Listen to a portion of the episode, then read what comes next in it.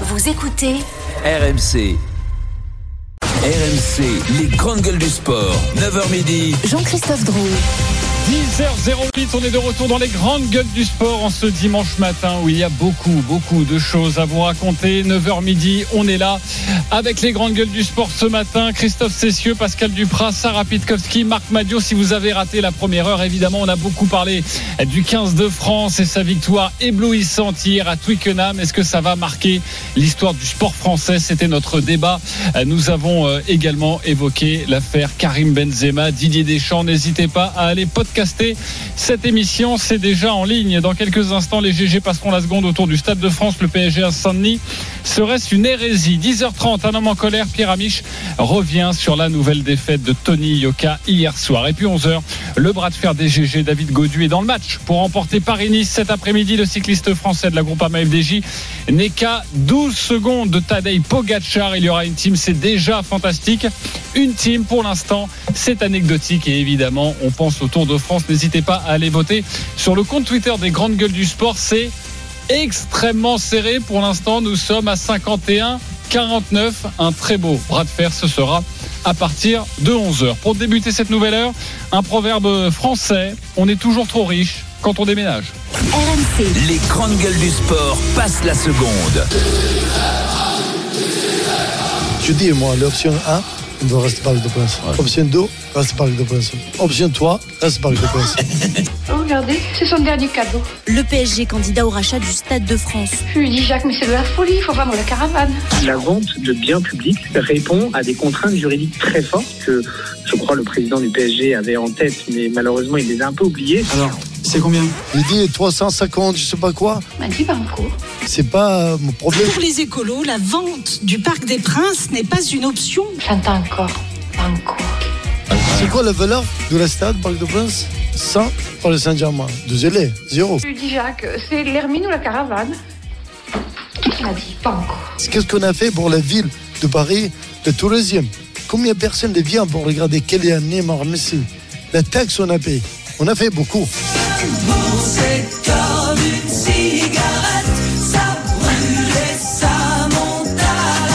Et là, je lui dis banco. C'est l'Hermine ou la caravane. Jacques, c'est l'Hermine ou la caravane. Et là, je lui dis banco. La cité de la peur, évidemment. C'est un pas de plus loin du Parc des Princes, un pas de plus vers un déménagement. Vendredi, le PSG a annoncé qu'il va bien candidater à l'appel d'offres lancé par l'État pour acheter le, Stade de France à l'été 2025. La suite logique dans ce contexte de bras de fer entre la mairie de Paris et le Paris Saint-Germain autour du Parc des Princes. L'un veut l'acheter, l'autre ne veut pas vendre. La musique qui fout les jetons. Et cette question le PSG au Stade de France, serait-ce une hérésie? Oui ou non? Sarah Pitkowski. Bon, non. Pascal Duprat. Non. Christophe Cessieux. Oui. Ça, ça, Madio. c'est les romantiques. Non. Trois noms, un oui. Et je vais rejoindre évidemment Christophe Cessieux Ah dans bah le camp oui. du oui. sans Ah bah oui, ah bah oui, bah oui. problème. Avant de débattre, on retrouve notre journaliste RMC Sport, suiveur du Paris Saint-Germain, Arthur Perrault. Salut Arthur. Salut les grandes gueules, bonjour à tous. C'est vrai que le PSG au Stade de France, euh, un pas de plus, euh, va être franchi. Oui, le Paris Saint-Germain va candidater à l'appel d'offres lancé par l'État pour euh, vendre le Stade de France pour l'été 2025. Coût estimé 600 millions d'euros. Le club de la capitale a jusqu'au 27 avril pour déposer son dossier, mais l'enceinte de 80 000 places pourrait aussi nécessiter des travaux de rénovation coûteux. Le leader de Ligue 1 étudie d'autres possibilités comme celle de l'hippodrome de Saint-Cloud. Le propriétaire des lieux et président de France Gallo, Édouard de Rothschild, confirme sur BFM Business des contacts entre les deux parties. C'est notre responsabilité d'étudier toutes les solutions. L'idée du PSG, qui nous a effectivement approchés, c'est d'examiner si on pourrait faire un stade plus ou moins enterré, plus ou moins inséré au milieu de l'hippodrome. Et nous n'avons aucune raison de ne pas étudier toutes les solutions et de ne pas discuter. Ça pourrait être un projet assez fantastique. Une source proche du club explique qu'une nouvelle construction pourrait être privilégiée. Dernière possibilité, un terrain à Poissy dans les Yvelines, mais le choix numéro un reste inchangé. Le Paris Saint-Germain veut rester au Parc des Princes. En coulisses, les discussions se poursuivent avec la mairie de Paris pour le rachat du stade inauguré en 1897. Euh, Merci beaucoup pour toutes ces précisions, euh, Arthur Perrault. Le PSG au Stade de France serait-ce une hérésie On vous attend, supporters parisiens, le 32-16, le hashtag RMC Live, l'application RMC Direct Studio. J'ai un nom, franc massif, euh, Sarah Pitkowski, pourquoi non? Euh, non, tout simplement parce que le, le PSG cherche un nouveau stade et que les négociations avec euh, avec la ville de Paris n'avancent pas. Donc à partir du moment où tu as un stade qui est quand même beaucoup plus récent que celui euh, du parc, qui t'offre le double de Ah oui. tes places, sachant qu'il faut savoir que pour 48 000 places en recettes de billetterie à l'année, le PSG fait 138 millions de recettes. Je, la multiplication par deux, elle est très facile à faire. Donc même si il se positionne pour le Stade de France et que c'est à peu près 600 millions d'euros, c'est rentabilisé en 4 ans. En plus, c'est un super stade. hein. C'est un, c'est un super stade. Non, et puis alors, ironique. Ouais, ici c'est Paris, la- ici c'est Saint-Denis. Bon, Ouais, on- n'est pas loin. ça va être on n'est pas loin.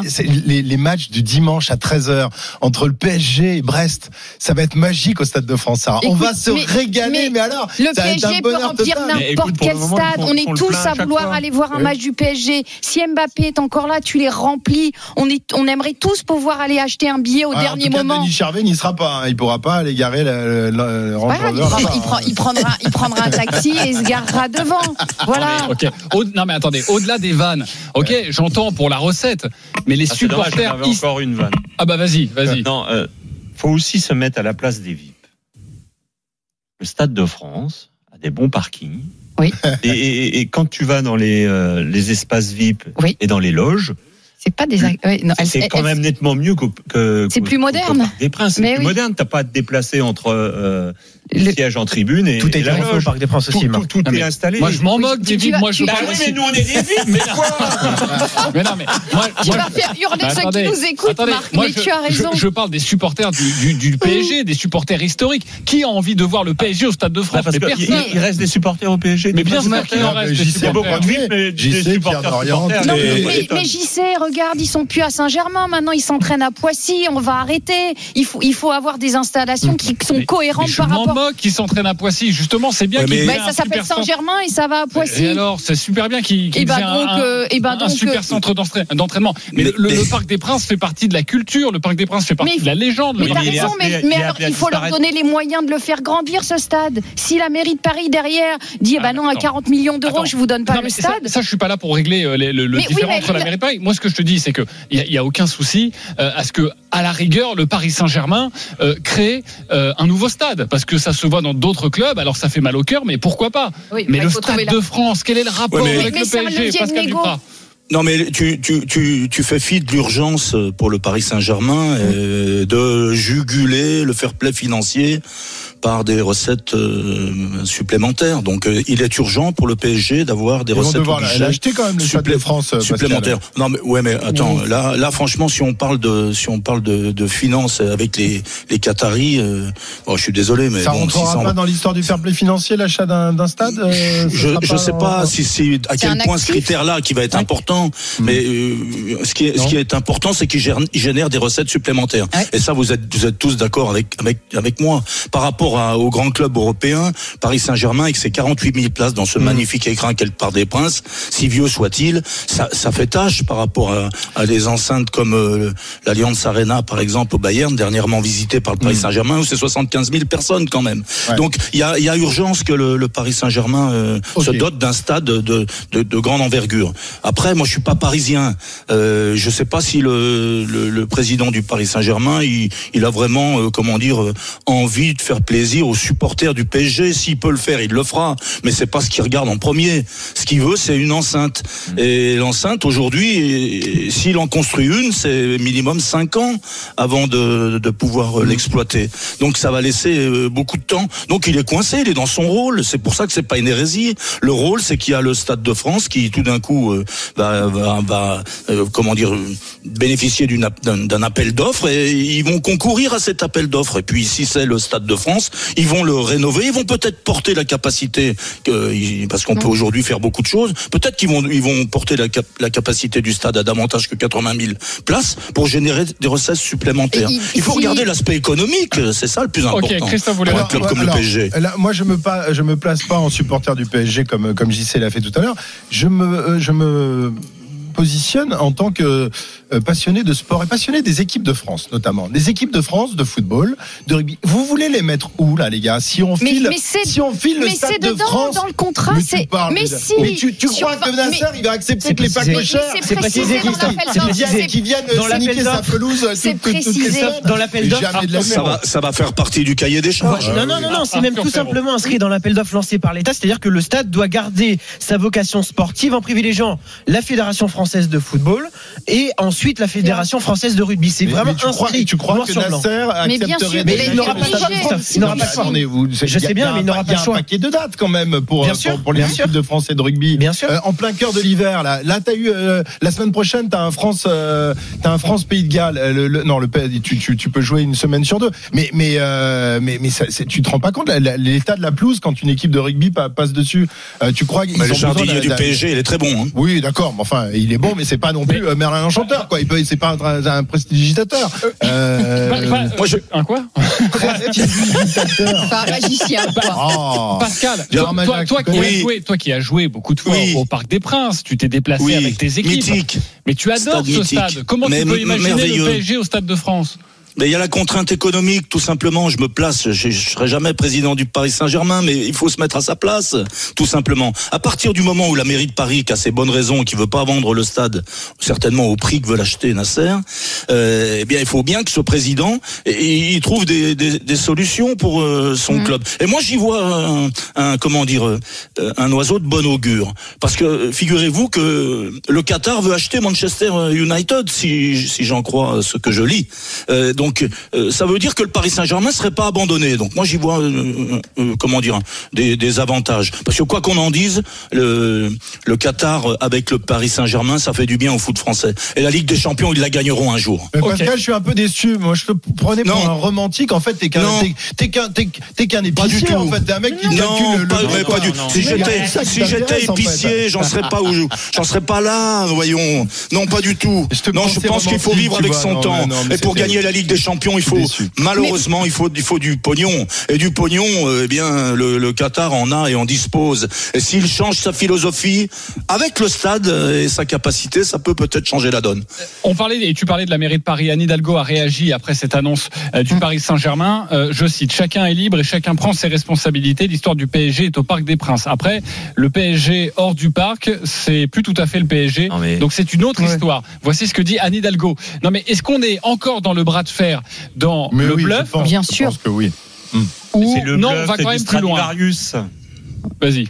Stradivarius. Oui, oui, j'ai compris Elle le est violon. dans son rôle. Oui. La, la- la maire de Paris est dans son Et- et rôle, mais elle aussi sait très disant, bien que, elle sait très bien qu'in fine, soit elle va, elle va, elle va donner du grain à moudre euh, à- aux, aux dirigeants qataris, sinon, euh, sinon- alors imaginons le PSG quitte le stade, le Parc des Princes. Pour la mairie de Paris, Qu'est-ce que ce serait une catastrophe. Mais qu'est-ce que, qu'est-ce que la mairie de Paris peut en faire derrière la, mairie de Paris, déjà, pour le remettre aux normes Ben oui. éco-environnementales, ils doivent sortir un énorme chèque, Ouais. quasiment d'une trentaine de millions d'euros. Donc ça va encore creuser le, le, le- les, enfin, un, un trou dans les caisses de, de Paris.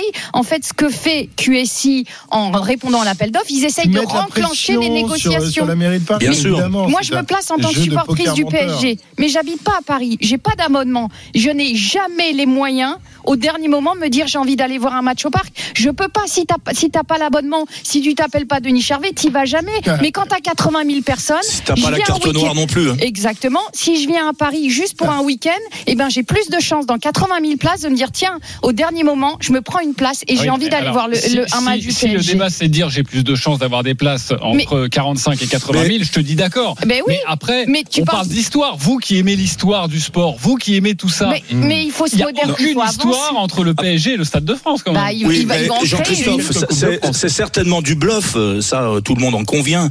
Euh, le, le, le président du, du Paris Saint-Germain est dans son rôle, la mairesse de Paris est dans son rôle. Euh, elle veut certainement peut-être euh, vendre le Parc des Princes, mais pas aux conditions euh, que Nasser euh, lui propose aujourd'hui. C'est certainement cela. les conditions. Oui. Voilà, parce que les- Sarah a raison, 80 000 personnes. euh, je suis sûr que Paris euh, remplit 80 000 personnes chaque match à domicile, même contre Brest. Ne t'en déplaise, Christophe. J'en suis certain. Parce que c'est c'est bankable. Si, il n'y a pas que des Parisiens qui veulent voir le Paris tu vas Saint-Germain. avoir une place moins chère, tu mais vas avoir, ce sera plus accessible. Saint-Denis, tout, tout. mais Et moi, j'ai un, j'ai un- j'ai un autre argument qui est important, c'est que le Parc des Princes pourrait être libéré, ça ferait la place pour un club de Ligue 2 à Paris, parce que ça manque d'un deuxième club, euh, la Bah, tu vois, capitale le française. Eh, Pourquoi? T'as vu où ils jouent Ils jouent sur un champ de patates. Ça aussi, ça permettrait peut-être à un deuxième club parisien mais non, d'accéder en Ligue 1. Pascal, je sais, tu, tu vas vendre ce territoire aux promoteurs immobiliers, comme ça il y aura Non, mais plus je m'en fous. Moi, hein. je vends rien Chez moi. Je vends, je vends rien. J'ai rien à vendre. rien à Voilà. vendre. Ok. Je, je vends rien. Moi, s'ils étaient, s'ils étaient tous comme moi, les Savoyards, vous viendriez pas. je, je- je reprends la main. Euh, le PSG au Stade de France serait-ce une hérésie C'est notre débat, le 32-16, évidemment, vous pouvez réagir. Euh, qui, pour l'instant, est le mieux placé dans ce bras de fer? Parce qu'on l'a dit depuis quelques mois déjà, c'est un bras de fer. Et à chaque fois, on se dit, tiens, la mairie de Paris prend la parole. Ah, ils sont en train de prendre le dessus. Et là, on sent que... Vas-y. Il n'y a pas photo, c'est euh, le PSG qui a la main.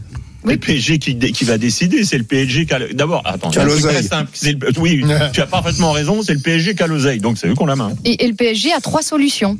Il y a Et la après- première, c'est le PSG, le parc. La deuxième, c'est peut-être Ouais. le Stade de France. Et le troisième, C'est de construire un stade. de Donc en fait, ils ont trois plans, le QSI pour négocier et un Ouais. levier de négociation. Et je crois que tous les supporters du Paris Saint-Germain préféraient qu'il y ait, à la rigueur, et je le disais tout à l'heure, Et qu'on reste stade. quand même dans les beaux quartiers, non, non En plus, j'y sais, non. Ne On va fais pas pas non plus aller dans le parce que je ne 9-3. suis pas- hein, vous n'êtes pas du genre à aller dans le 9-3 quand même. Saint-Cloud, ça vous irait ou non? Non mais moi que l'équipe de France Versailles, éventuellement Versailles.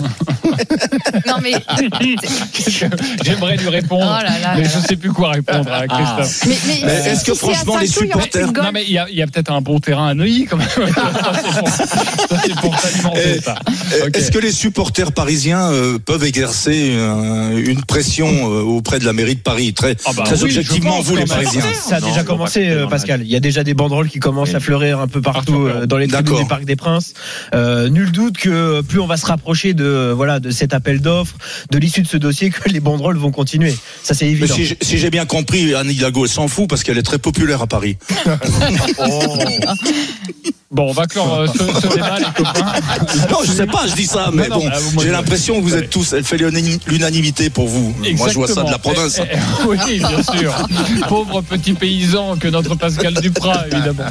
Euh, bon, les copains, euh, on revient dans quelques instants pour la suite des grandes gueules du sport. Merci beaucoup, Arthur Perrault. Évidemment, toutes les informations sur ce dossier à retrouver sur rmcsport.fr. 10h25, dans quelques instants, un homme en colère, Pierre Amiche et la chute de Tony Yoka. À tout de suite sur RMC. RMC, 9h midi, les grandes gueules du sport. Jean-Christophe Drouet. Allez, 10h29, on est de retour dans les grandes gueules du sport avec ce matin Christophe Cessieux, Pascal Duprat, Sarah Pitkowski, Marc Madio. N'hésitez pas à composer le 32-16 si vous voulez affronter une GG un petit peu plus tard dans cette émission. Dans une dizaine de minutes, euh, le zapping des GG avec encore beaucoup d'informations à vous donner. Mbappé qui donne la victoire euh, au PSG face à Brest sur fond de, de polémique. Il y a aussi l'affaire Gary Lineker qui prend de l'ampleur en, en Angleterre. Voilà, j'ai pas mal d'informations. Vous me direz si ça vous intéresse ou non, mes petites GG. Mais tout de suite, vous le savez, le samedi, le dimanche à 10h30, on fait entrer Pierre Amiche. RMC. Quand je suis content, je vomis. Et là, je suis hyper content. Un homme heureux Je suis tellement content, content, content. Pierre Amiche. Euh, Pierre Amiche, bonjour. Bonjour à tous. Alors pourquoi en colère aujourd'hui? En colère, heureux, je sais pas. En fait, hier, c'était le retour du phénix tricolore, le comeback du petit prince de la boxe, la vengeance du serpent à plume hexagonale. Hier, et après dix mois d'absence, Tony, l'artiste Yoka, était de retour. Et attention, les vélos, c'était la renaissance, le retour à la lumière. La préparation était, ouh, ciselée. L'homme, ouh, déterminé. Et la communication, ouh, soignée. Un grand champion peut perdre un combat. Même Ali a été battu. Je vais me relever. Mes chaussons sur ta truffe. Bon, déjà, ça commence. 23h20. Quelle audace, non sans déconner, la soirée dure depuis quatre plombes, la salle du Zénith elle est à moitié vide. Alors, comme une libération, au moins pour moi, parce que franchement j'ai envie d'aller me coucher, débarque l'adversaire redouté, redoutable, Carlos Takam. Bon déjà le combat ça part mal hein. dans une ambiance de salle des fêtes de province le sosie de Neymar chante sur l'entrée du français l'ingé son s'est endormi c'est un saccage et chose rigolote le petit bonhomme avec le micro il est 20 fois plus vénère que Carlos Takam Carlos Takam d'ailleurs parlons-en 1m87 117 kilos est-ce qu'on est bien sûr que ce monsieur est un humain hein, et pas un rhinocéros avec un slip et des gants de boxe? Moi, je connais pas d'humain qui ont ce gros corps tout musclé. Même Mac Tyson, il a l'air fragile à côté de Carlos Takam. Les muscles de Carlos Takam ont des muscles. Il a des trapèzes, normalement, on peut faire atterrir un ULM dessus. C'est rare, mais si je devais monter sur un ring face à lui, ce qui n'arrivera jamais, je porterais des couches parce que je pense que je me ferais un peu pipi sur moi avant de connaître la mort dans d'atroces souffrances. Il fait vraiment flipper. D'ailleurs, il a jamais aussi fait peur qu'à 42 barreaux. Normalement, à 42 ans, t'as le physique de Christophe Cessieux. T'as pas le physique de Carlos Takam. C'est pas, c'est pas normal, ça. 23h26. Tony Yoka fait son entrée. Bon, Première chose positive, c'est pas les entrées d'Anthony Joshua qui durent deux ans et demi avec des plateformes et des lasers. hein. Là, c'est assez sobre. Seule coquetterie, hommage certainement à Fabio Quartararo et pour faire plaisir à Sarah qui est très très cuir cuir, un très joli peignoir en sky bleu électrique combinaison motard. C'est la première fois que je vois un mec avec une culotte en cuir.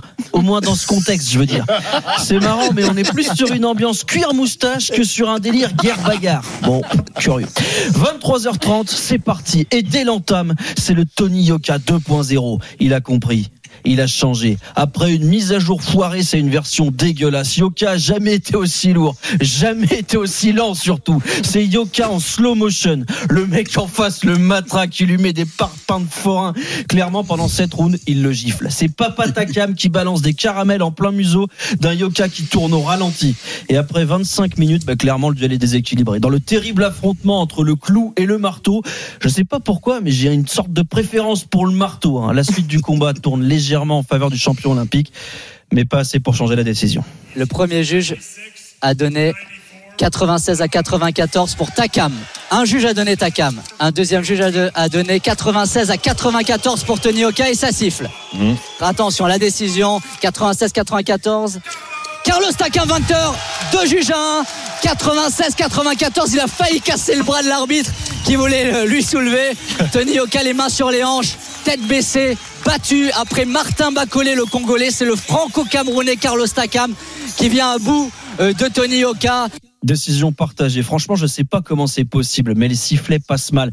Et au micro de canal sur le ring, le vainqueur du soir tient à faire passer un message. Franchement, je supportais Tony. Je suis fan de Tony. Il a peut-être perdu, les gars. S'il te plaît, donnez-le plus de courage.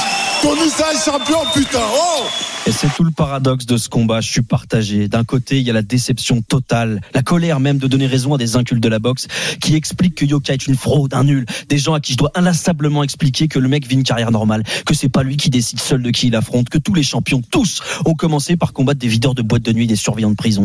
Cette deuxième défaite donne du crédit à ceux qui pensent, disent, hurlent, tweetent que Yoka est un boxeur de foire. Et franchement, ça me fait mal pour lui. Et en même temps, je vais pas vous le cacher, je suis un petit peu content. C'est cruel, hein, parce que l'émotion de Yoka, elle, c'est pas du toc. Je veux juste remercier tout le monde. Parce que. Merci. Parce que ça fait, presque un an que je n'ai pas boxé. Et euh, j'avais décidé de revenir avec un, gros combat.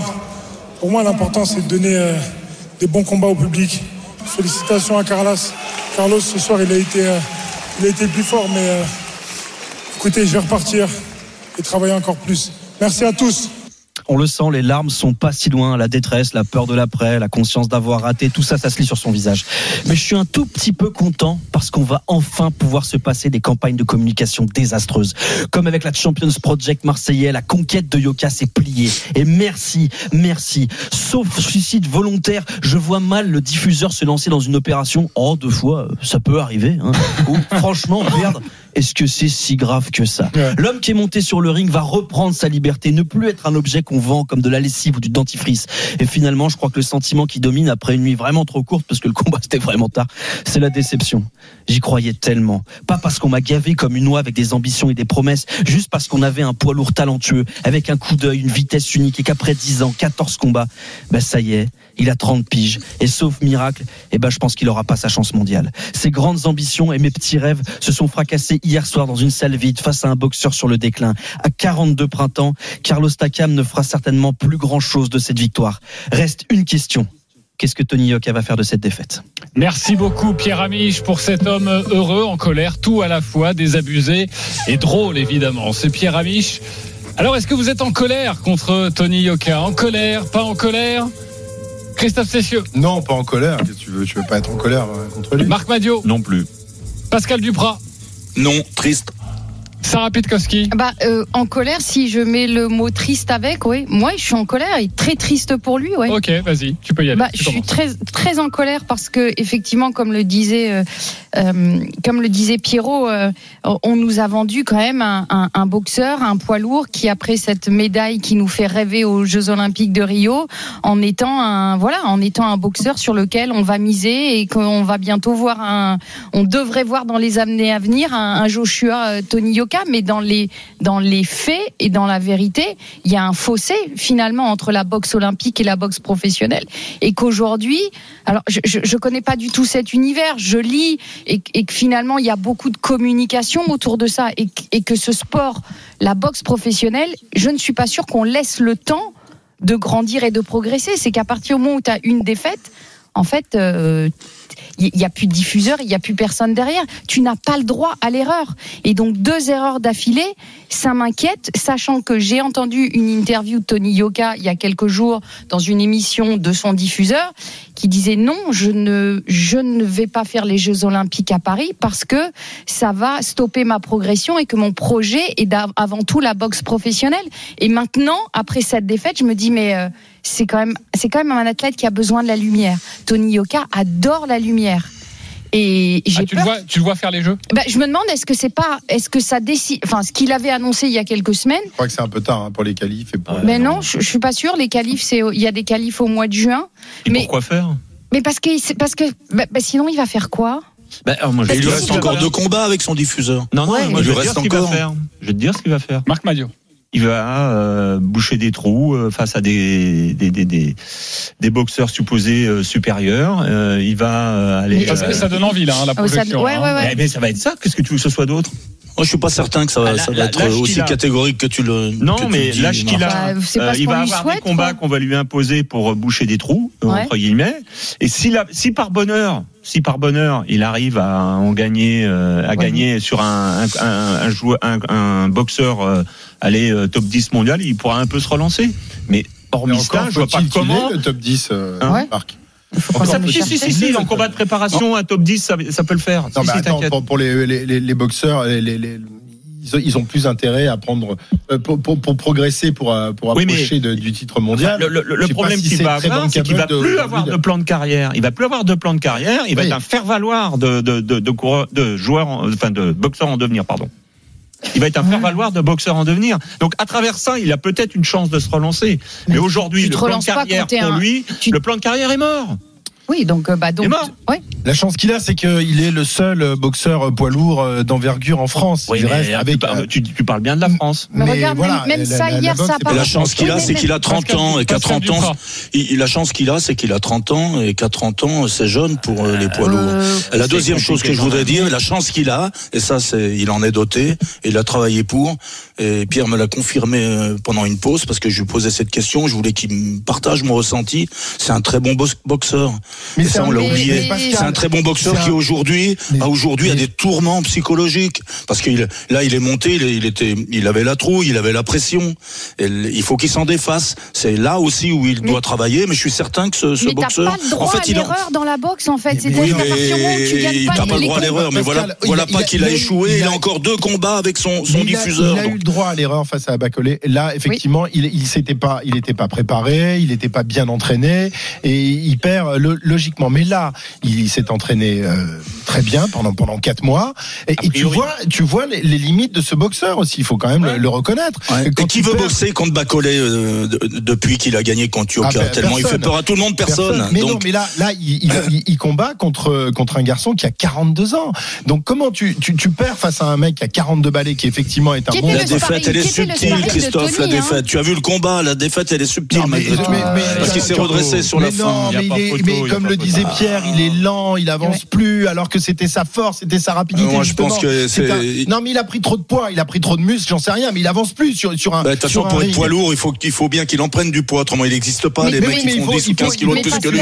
Oui, mais alors, tu prends du poids, mais en même temps, tu prends pas le punch. Parce qu'il a pas le punch. Il met pas les mecs KO. Il arrive pas à les mettre KO. Donc, ça, ça sert à rien de prendre du poids si tu peux pas mettre les mecs KO. Euh, qu'est-ce que tu veux faire? Si tu prends du poids, t'es beaucoup, moins, beaucoup moins rapide. Aujourd'hui, il est moins rapide, il est lent et, euh, et, et il, il a, il a toujours pas le punch. Donc, comment tu veux faire pour devenir un grand boxeur poids lourd? Je Il suis faut qu'il se libère, parce que Ah, il faut psychologiquement, il se se libère Mais pas. je suis pas sûre que dans la boxe, on te laisse le temps de te libérer. La boxe raison, est conditionnée par quoi? Par des promoteurs qui vendent des combats. Et c'est seulement parce qu'on vend des combats que tu peux monter sur le ring. Hier, Bah, ce J'espère qu'il combat- sera encore bankable parce qu'il a Ben, bon. je lui souhaite, mais hier, ce combat a été vendu à Sky Sport et à ESPN+, en plus de- de- d'un combat français, plus tous les pays dans le monde. C'est-à-dire que pour un combat franco-français, déjà de le vendre à l'étranger comme celui-là, c'est extraordinaire. Mais ça a donc forcément entraîné du déceptif et ça a fait perdre de la valeur à- au, au produit Tony Yoka. Eh C'est oui. pas en tant que sportif, c'est en tant que produit. Et, et est-ce que son promoteur va continuer à le suivre? S'il a plus de promoteur, tu fais pas de boxe. C'est pas, c'est Ah, Il simple. trouvera, il trouvera. Alors moi, je veux mais- croire en sa mais- belle, ex- histoire. Je veux croire au rebond. Bah Je sais ouais. pas comment, mais je vois ce garçon. C'est là, il est, Moi, il je est, il est au carrefour de sa carrière. Je suis sûr qu'il peut être champion du monde. Et c'est vrai que cette euh, double défaite vient Mmh. se fracasser avec ses dernières déclarations Eh oui. qui remontent évidemment, mais c'était euh, en décembre 2021, donc il y a euh, un peu plus d'un an, où il disait je choix, je le boxe tous les jours. Et c'est, Compliqué, hein. et c'est vrai que c'est compliqué parce Ouais. que euh, on avait envie d'y croire, on avait envie de se dire que Yoka aura une chance mondiale. Mais aujourd'hui, et on le voit d'ailleurs dans son attitude, vous l'avez tous vu hier dans son attitude. C'est, c'est- comment il se relève de ça? C'est ça la question. Je- moi, j'aurais. Je- travaille sur son mental. Oui, mais ce n'est pas que ça. C'est un sport où tu as besoin de confiance et tu fais pas des combats tous les 15 du mois pour retrouver la confiance. Donc, même s'il remonte sur le ring, t'imagines dans la tête comment tu te reconstruis. C'est-à-dire que tu peux bosser pendant 4 mois, pendant 6 mois, pendant 10 mois. Il va monter la prochaine fois sur le ring et il a ces deux défaites dans la tête. C'est-à-dire que on nous a présenté le combat en étant très binaire. hein. Il faut gagner. S'il gagne pas, on nous a bien laissé entendre qui- Oui. que ça allait Attends, être problématique. Dans l'équipe, le, le- le- le titre, c'est, et il l'a répété plusieurs fois, je n'ai plus le, Le droit, à l'erreur. Euh, va- vas-y dit, pour la hein. confiance. Hein. Vas-y pour te reconstruire. Franchement, hier, je, je priais à la fin pour que ce soit même pas objectif le jugement. J'aurais souhaité que les juges soient du côté de, de Tony Yoka pour lui redonner de la confiance. Mais quand Oui. tu regardes intrinsèquement le, non, combat, du vol, oui, euh, mais bien sûr, mais il est. T'imagines à 42 ans, le pied qu'avait Carolo Stakam, il prenait des gauches, la tête ne bougeait pas. Elle ne bougeait pas la tête. Mais c'est Bah, c'est un plot, sa hallucinant. tête, c'est normal. Non mais c'est- c'est hallucinant. Et tu voyais Tony Yoka, il a été ouvert. Et, et, et, et Takam, il boxe avec les, les gants en bas. Tu dire qu'il a même pas peur. Ouais. Il a même pas peur des coups de Tony Yoka. Il le connaît par cœur. Il s'est entraîné avec lui.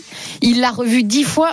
En fait, c'était un combat piège. C'était tellement piégeux pour Tony Yoka, malheureusement. Ok les copains, toutes les informations sur Tony Yoka à retrouver sur rmcsport.fr. Évidemment, si vous voulez en reparler, vous composez le, le 32-16. On revient dans quelques instants. Le zapping des GG, j'ai du Mbappé, j'ai du Lineker. Euh, J'ai de l'escrime aussi qui fait revenir les, les Russes. C'est la première fédération. À tout de suite sur RMC. RMC, les grandes gueules du sport. 9h midi. Jean-Christophe Drouet. 10h48, on est avec les grandes gueules du sport ce matin. Sarah Pitkowski, Pascal Duprat, Marc Madio, Christophe Cessieux. On est ensemble jusqu'à midi. Merci infiniment de votre fidélité. À partir de 11h, on parlera de David Godu, tout proche de Tadej Pogacar. Allez voter sur le compte Twitter des grandes gueules du sport. Est-ce que c'est fantastique sur Paris-Nice ou est-ce que c'est seulement pour l'instant, pour vous, anecdotique C'est extrêmement serré. Je crois qu'on est en plein 50-50 après des milliers de votes. N'hésitez pas, c'est à partir de 11h. Mais tout de suite, on s'en fout, on s'en fout pas. Le zapping des GG. Le retour. Allez, d'autres informations à, à vous donner, à vous de me dire si ça vous intéresse ou non. Si tout le monde s'en fout, on zappe l'information. La première information, c'est Mbappé qui donne la victoire au PSG euh, face à Brest sur fond de polémique. On s'en fout, on s'en fout pas. Christophe Cessieux Je m'en fous. Ok, Marc Madio Je m'en fous pas. Ok, euh, Pascal Duprat Je m'en fous. Sarah Pitk- Sarah Pitkowski Pardon, je m'en fous. Ok, c'est juste pour notre ami Marc Madiou. On se fait un petit tête-à-tête. Le PSG s'est donc imposé dans la douleur face au stade brestois de buts à un grâce à un but en toute fin de rencontre de Kylian Mbappé. Mais à quelques minutes, mais quelques minutes avant, le, le champion du monde euh, aurait pu recevoir un carton rouge. 85e minute, Mbappé s'est accroché avec un joueur brestois. Le numéro 7 parisien donne un petit coup de pied euh, à ce joueur, mais n'écope que d'un jaune. Pierre Lesmelou assez étonné de ce simple jaune et vous allez entendre la réaction aussi de Christophe Galtier. Ben, moi, j'ai les images en direct. Moi, je vois un coup de pied. Après, on va pas se cacher derrière ça. On va pas dire qu'on a perdu à cause de ça. Mais j'aimerais savoir si tous les joueurs, si tous les joueurs faisaient ça, euh, ils auraient tous la même sanction. Ouais, c'est tout ce que j'aimerais savoir. Après, je vais pas lancer de polémique parce qu'après, on va encore dire qu'on pleure sur l'arbitrage et tout. Non, peut-être. Moi, j'ai pas revu l'image. J'ai vu que l'arbitre avait, avait mis deux, deux cartons jaunes, quoi, un carton jaune à, à chaque joueur, et je pense que c'était bien, euh, bien comme ça. Ok, Marc? Bah, moi, je pense qu'il y a quand même un, un petit avantage. euh, Il y a un petit sujet quand même. il y a un petit sujet, il y a un petit avantage de donner à Mbappé, c'est la méga star du foot français, et quand l'arbitre peut ne pas le froisser, il ne le froisse pas. Ok. Deuxième information dans le zapping des GG à vous donner, Michael Achifrine qui s'offre le record absolu. On s'en fout, on s'en fout pas. Sarah Pitkowski. Bah, euh, je je m'en fous pas, mais je vais entendre Christophe parce que je pense qu'il est meilleur que moi pour le ski. Et voilà. Ok. Pascal Duprat. Je m'en fous pas. Marc Madio. Euh, moi, je m'en fous. Christophe Cessieux. Ah, lui, les- lui, les- les- les- les- l'école, il préfère en monter qu'en descendre. Ah, ouais, il préfère l'été hein. que l'hiver. La neige, c'est compliqué. hein. Non, je m'en fous pas. Non, non, c'est une immense championne. Après avoir égalé le record de succès d'Ingemart Stenmark, vendredi, l'américaine Michaela Schifrin a signé donc hier une 87e victoire en Coupe du Monde, devenant la première skieuse de l'histoire, hommes, femmes confondus, à réaliser une telle performance. Christophe Cessieux. Oui, c'est- c'est c'est énorme et on se, se rend pas compte de la, de la portée de, de, de ce qu'elle est en train de, de faire, cette, cette championne. Euh, alors évidemment que quand tu euh, es capable de gagner dans, dans les quatre euh, spécialités, euh, c'est sûr que ça, ça, ça, ça chiffre vite. En plus, elle a commencé très jeune, elle a 28 ans. Elle va sans doute atteindre les 100 victoires en Coupe du Monde, euh, ce qui n'a jamais été fait de- dans l'histoire évidemment. Euh, c'est une, c'est une Mais super quelle valeur championne. donner à ce record? C'est on sait pas trop, c'est ça, Bah, c'est compliqué, non? le- Exceptionnel. le, le, le, le- le problème, c'est qu'il y a tellement d'épreuves aujourd'hui. Bah, bah, alors, si on veut se, se référer au record de, de Stenmark, à l'époque, il y avait, moins euh, d'épreuves tout au long de l'hiver. Euh, donc, c'est, c'est difficile de, de, de, de, de comparer à, à cette époque-là, les, les- années 70-80. C'est un peu comme les caps en équipe de France, quoi. Aujourd'hui, c'est on est forcé d'en avoir plus qu'il y a plus de matchs. Un peu Bah oui, co- comme euh, quand quand on parle des, des, des, des vainqueurs de, de Grand Prix en Formule 1, il y a, il y a trois fois plus de Grands Prix par saison qu'il y avait euh, dans les dans les années 80. Donc difficile de, de se comparer à à, à, à Stenmark. Et puis euh, il faut dire que elle est tellement forte, euh, mais elle a pas beaucoup d'adversité euh, face à elle, Michael. Ok, Pascal Duprat. En fait, euh, par rapport à Stenmark, bien sûr qu'on ne peut pas comparer, mais il faut simplement euh, se rendre compte que c'est une skieuse exceptionnelle parce qu'elle est tout terrain. Parce que dans toutes les disciplines, elle est capable de gagner. Elles sont très rares dans ce cas-là. Pour ainsi dire, euh, elle est la seule à pouvoir gagner dans toutes les disciplines. Donc à partir de ce moment-là, c'est- une championne d'exception. Allez, troisième information dans le zapping des GG à vous donner. Karim Benzema. Non, je rigole. Ah, je vois leur tête. Je sais pas de quoi tu parles. Ah, je vois vos têtes. On en a parlé tout à l'heure. Allez écouter en podcast, euh, si vous avez envie, évidemment. Euh, la Fédération internationale d'escrime qui devient la première à réintégrer les athlètes russes et biélorusses. On s'en fout, on s'en fout pas. Christophe Je Cessieux. m'en fous pas. Marc Madiot. On s'en fout pas. Euh, Pascal Duprat. On s'en fout pas. Non, on s'en fout pas. La Fédération donc Mm. internationale d'escrime a officialisé vendredi la réintégration des athlètes russes et biélorusses en compétition à partir du 3 avril 2023, date du début de la, de la période de qualification olympique pour les pour les JO de Paris. L'escrime est le premier sport olympique à acter ce choix. Sur les 136 pays votants, 89 ont opté donc pour un retour, alors qu'aucune position définitive n'a encore été prise de, de la part du, du CIO. Euh, Christophe. Bah écoute, je pense que le sport mondial est en train petit à petit de baisser sa culotte euh, tranquillement, euh, alors que euh, il avait montré euh, justement une opposition euh, à, à la politique euh, russe euh, en, en Ukraine. Et là, bah, petit à petit, on se dit ah bah non, il nous manque trop les Russes, surtout en escrime. C'est évidemment une une nation dominante. Donc bah, Le voilà, on championnat alors qu'il qui qui, qui a, qui a rien de Sportivement. euh, il s'est rien passé de, de, de nouveau sur le terrain. Qui Non, euh, qui- non, qui- mais il faut signifie- comprendre le contexte pour lequel aujourd'hui la fédération internationale prend cette décision. C'est qu'il faut comprendre le contexte de tout ça. Vas-y. C'est-à-dire qu'aujourd'hui, le CIO laisse au choix aux fédérations internationales de Oui, réintégrer ou pas. Et que comme ni le CIO ni Paris 2024 n'ont pris de décision pour savoir s'il fallait les, re- les- recevoir, il y a un vide et qui fait qu'aujourd'hui on est dans les phases des qualifications. Mmh. Ça ne sous-entend pas qu'il y aura les athlètes russes de quelque discipline que ce soit à, à- Paris l'année prochaine, mais il faut bien entamer des sélections. Et donc pour ne pas euh, bloquer les phases de sélection, ils sont obligés de prendre cette décision. Et attention, il y a un président par intérim de la Fédération euh, internationale d'escrime qui est grec. Comme par hasard, celui qui était là avant, qui a juste laissé la place parce que la Russie envahit l'Ukraine, c'est un Russe.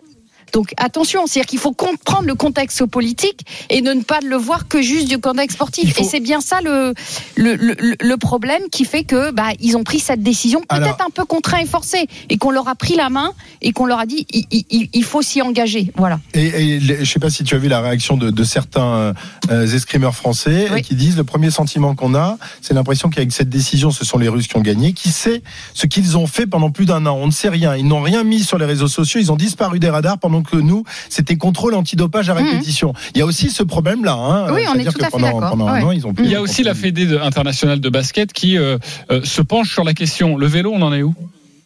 Le vélo, euh, on est sur quelque chose d'hybride, puisqu'il y a des anciens coureurs russes qui ne courent plus sous le euh, La bannière sous russe. la bannière Ouais. russe. Moi, j'ai envie de sortir de ça et d'élargir un peu plus. Pour moi, le sport, c'est un sanctuaire. On a beaucoup parlé au moment de, de la Coupe du Monde au Qatar. Il faut qu'on sanctuarise le sport. Le sport, c'est le sport. Il est accessible à tous, quelle que soit la race, la religion ou, la nationalité. Et c'est un endroit euh, de retrouvailles. On fait s'il y du a un sport. endroit Mais non, où mais on je- fait du on sport. lutte les uns Vous contre êtes- les autres. Mais non, mais vous êtes des romantiques, mais Non, non, mais non, non, c'est pas, du ça. romantisme. C'est pas seulement ça. C'est pas Mais seulement autoriser tous les tous les sportifs du monde à, à- à- à- à faire des compétitions ensemble dans, dans la joie et la bonne humeur avec la avec les colombes Et qui volent au-dessus. Mais arrêtez un peu, c'est plus ça le sport. Le sport, c'est un Christophe, Rapidement, Pascal. Est-ce que je peux je, ouais, je, vais- je- je vais être extrêmement rapide. Un, je suis euh, d'accord avec Marc. Il faut que les sportifs euh, partagent ce qu'ils euh, sont capables de faire, c'est-à-dire de faire du sport. Ça veut pas dire qu'ils sont pas, pas capables de réfléchir. Et deuxièmement, par rapport à- au contexte, euh, plus il y aura de Russes qui vont être confrontés à d'autres athlètes qui vivent cette guerre, euh, cette saloperie de guerre, euh, plus plus ils auront, comment dire, euh, devant eux leurs leurs collègues d'autres pays euh, concurrents euh, qui leur parleront de, de, de leur, de leur façon de vivre la- leur guerre, plus les Russes pourront se faire l'écho auprès de, de leurs concitoyens. Mmh. Et tu crois pas que dans, dans un assaut, euh, si un Ukrainien se retrouve face à un Russe euh, dans une épreuve euh, des, des Jeux Olympiques, il n'aura pas envie de le transpercer pour de bon, euh, son, son adversaire ce jour-là? Euh, Quand il sait que on en reparlera les copains. Ok, très bien. Euh, je ferme ce chapitre. Dans quelques instants, le cyclisme avec le vélo. Et David Godu, fantastique, anédo- anecdotique. Il est pour l'instant deuxième de Paris-Nice. À tout de suite sur RMC. RMC jusqu'à midi. Les grandes gueules du sport.